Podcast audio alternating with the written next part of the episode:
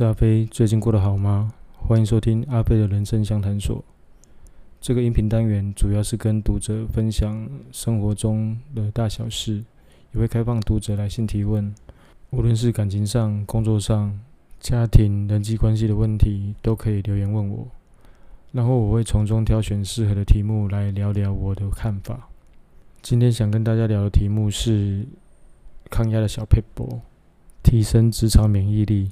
其实这也是高雄青年职业发展中心上个月邀请我去演讲的题目。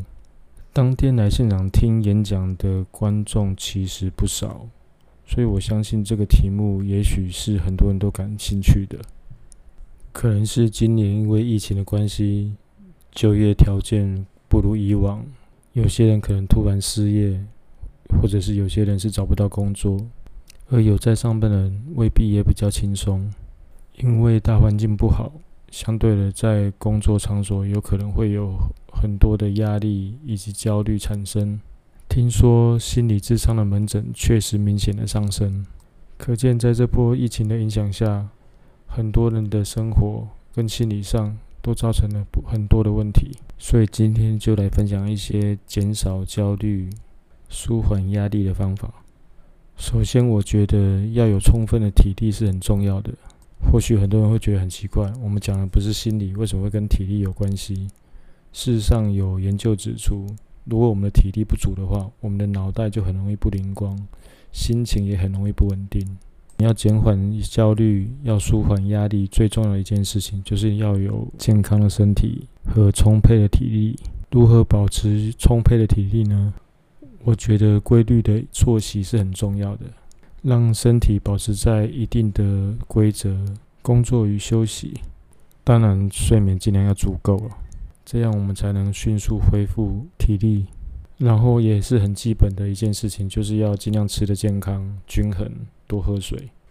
然后前几天我在《华尔街日报》有读到一篇文章，文章里面指出。哲学家也是心理学家威廉·詹姆斯曾经指出，人是习惯的集合，但我们可以试着摆脱那些对自己毫无帮助的习惯。他建议我们不要每天闷闷不乐地坐着，唉声叹气，有气无力去做每件事情，这样只会让自己的心情越来越糟，做事的效率自然也不会好。心情糟，做事效率不好，所以我们心里就越来越焦虑，压力也越来越大。所以，詹姆斯建议我们要加强对于日常生活的掌控，这样可以减少自己的无力感。然后，我们可以试着更多关注生活中的一些微小的瞬间，更多的享受当下，在日常生活中投入更多的情感。詹姆斯有举他自己的例子，他在妻子过世之后，他通过每天安排一些高度仪式感的活动，来让自己减少孤独感与无力感。像是每天起床后先运动一个小时，然后准时吃早餐、做家事，接着开始工作写字，直到午餐时间，他会为自己做一份丰盛营养的午餐，然后再回去工作，接着找时间阅读，阅读的内容尽量挑一些不会让自己看了心情不好的文章，最好是有用的资讯。晚餐会简单做。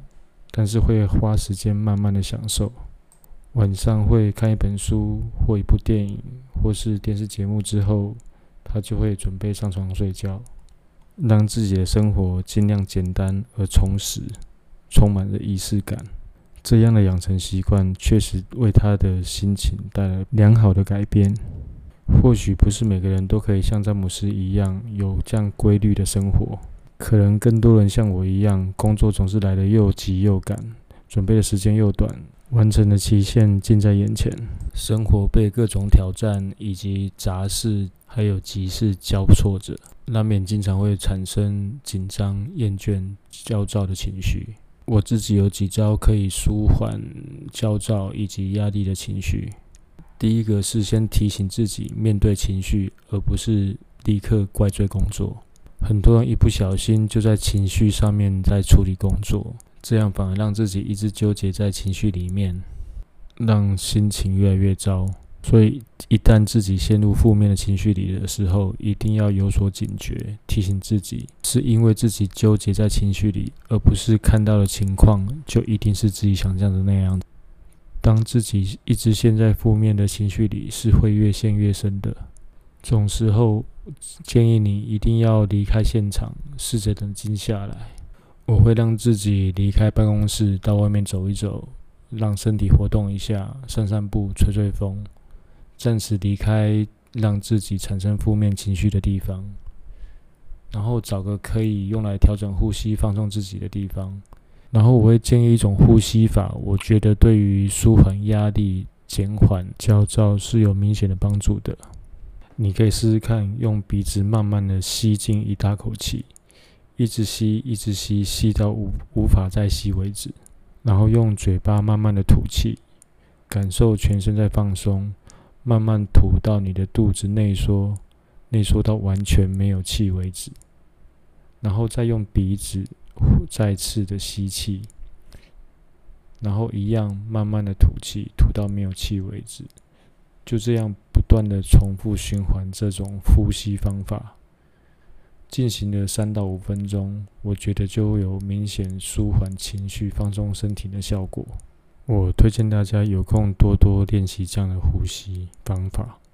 我没有学过瑜伽，我听有学过瑜伽的朋友说，在瑜伽的课程里也有很多教导我们调整呼吸的节奏与方法，也许也是不错的选择。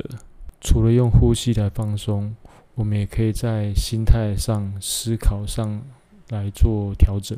我建议你可以试着有意识的用不同的心态与视角来练习思考逻辑。